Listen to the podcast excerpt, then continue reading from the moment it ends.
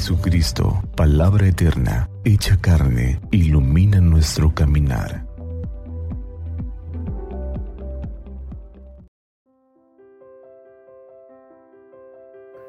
...22 de julio, jueves, fiesta de Santa María Magdalena... ...del Santo Evangelio según San Juan... ...el primer día después del sábado... ...estando todavía oscuro... ...fue María Magdalena al sepulcro y vio removida la piedra que lo cerraba. Echó a correr, llegó a la casa donde estaba Simón Pedro y el otro discípulo, a quien Jesús amaba, y les dijo, Se han llevado del sepulcro al Señor, y no sabemos dónde lo habrán puesto. María se había quedado llorando junto al sepulcro de Jesús. Sin dejar de llorar, se asomó al sepulcro y vio dos ángeles vestidos de blanco sentados en el lugar donde había estado el cuerpo de Jesús, uno en la cabecera y el otro junto a los pies. Los ángeles le preguntaron, ¿por qué estás llorando, mujer? Ella les contestó, porque se han llevado a mi Señor y no sé dónde lo han puesto. Dicho esto, miró hacia atrás y vio a Jesús de pie, pero no sabía que era Jesús. Entonces él les dijo, Mujer, ¿por qué estás llorando?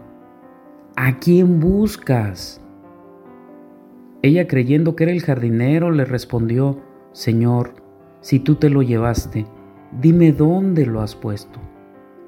Jesús le dijo, María.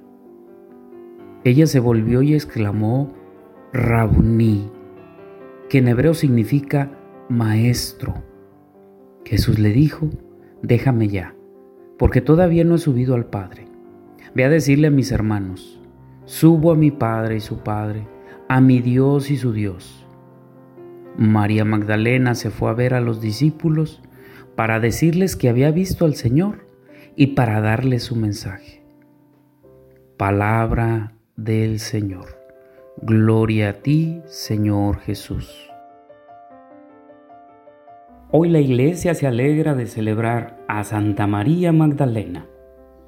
El Papa Francisco desde el 2016 puso esta memoria como fiesta para toda la iglesia, para subrayar la relevancia de esta gran mujer, que ya Santo Tomás la nombraba la apóstol de los apóstoles. María, apodada Magdalena por el lugar de origen, Magdala, un poblado cercano a las orillas del lago de Tiberíades. Algunos datos de la Sagrada Escritura nos dicen que de ella el Señor expulsó siete demonios.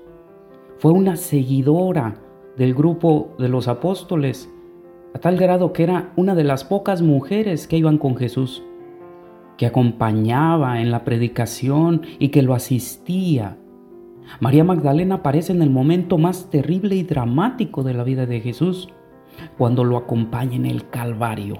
Muy pocos se mantienen firmes ahí en el momento terrible de la cruz. Ella es uno de esos pocos. Está presente de nuevo cuando José de Arimatea deposita el cuerpo de Jesús en el sepulcro y lo sellan con una piedra. Y es la primera, que después del sábado, muy de mañana, va descubre que la piedra ha sido quitada y ve que el sepulcro está vacío. Corre con los discípulos, les habla de que el sepulcro está vacío y comprueban que el cuerpo del Señor ya no está. Y mientras los discípulos se vuelven a casa, María Magdalena se queda ahí afuera del sepulcro llorando. Y es este pasaje el que hoy escuchamos en el Evangelio. Es el Señor resucitado pero María no alcanza a verlo, porque sus ojos están cegados por la tristeza, la desesperanza, la desilusión. Ella seguía al Maestro y ahora cree que todas sus ilusiones y esperanzas han acabado porque lo único que quiere encontrar es el cuerpo, es aquel que ha muerto. Sin embargo, Jesús le hace la pregunta fundamental. ¿Qué buscas? ¿A quién buscas? Mujer que estás llorando, ¿qué es lo que estás buscando? Y María responde, a mi Señor. pero tal vez busque en el lugar equivocado, le dice Jesús, porque busca en la desilusión, en la muerte, en la tristeza, y allí no va a encontrar al Señor, porque el Señor ha resucitado. Y por eso cuando la nombra María, ella descubre que es el Señor. Muchos de nosotros tal vez hemos tenido momentos como los de María, en el que nos sentimos desilusionados, desesperados, desesperanzados porque creemos que ya Dios no está presente, porque no sentimos su presencia y porque nuestros ojos nos cegan por la tristeza, por la desilusión. Hay gente que le ha tocado sucesos terribles y donde sienten que el Señor ya no está presente, donde están como María a las puertas de la tristeza, de la desgracia, de la muerte y no alcanzan a ver al Señor que se acerca y que te dice, ¿qué buscas? Eso es lo que debemos de preguntarnos. ¿Qué buscamos? ¿Qué buscas el día de hoy? ¿A quién buscas? ¿Qué es lo que necesita tu vida para ser feliz? Y esa es una pregunta fundamental de cada día. ¿Qué buscamos? ¿Qué buscas el día de hoy con tu trabajo? ¿Qué buscas el día de hoy con llevar a tu familia de paseo? ¿Qué buscas? ¿Qué buscas el día de hoy? María buscaba al Señor y lo encontró.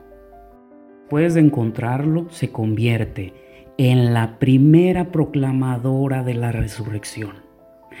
¡Qué mujer tan fascinante! venció el miedo, venció la tristeza, venció la desilusión y es la que ahora confirma en esperanza a los discípulos. No por nada, Benedicto XVI expresaba de ella con estas palabras tan bellas. La historia de María Magdalena recuerda a todos una verdad fundamental. El discípulo de Cristo es quien, en la experiencia de la debilidad humana, ha tenido la humildad de pedirle ayuda, ha sido curado por él y le ha seguido de cerca, convirtiéndose en testigo de la potencia de su amor misericordioso. Es más fuerte que pecado y que la muerte. María Magdalena pues es un gran ejemplo para todos nosotros. Hoy, con gran confianza, pidamos que interceda ante Dios por todas las dificultades en las que estamos hoy atravesando. Que Santa María, nuestra Madre, nos cubra con su manto y que iluminados por la palabra del Señor tengamos un día lleno de bendiciones.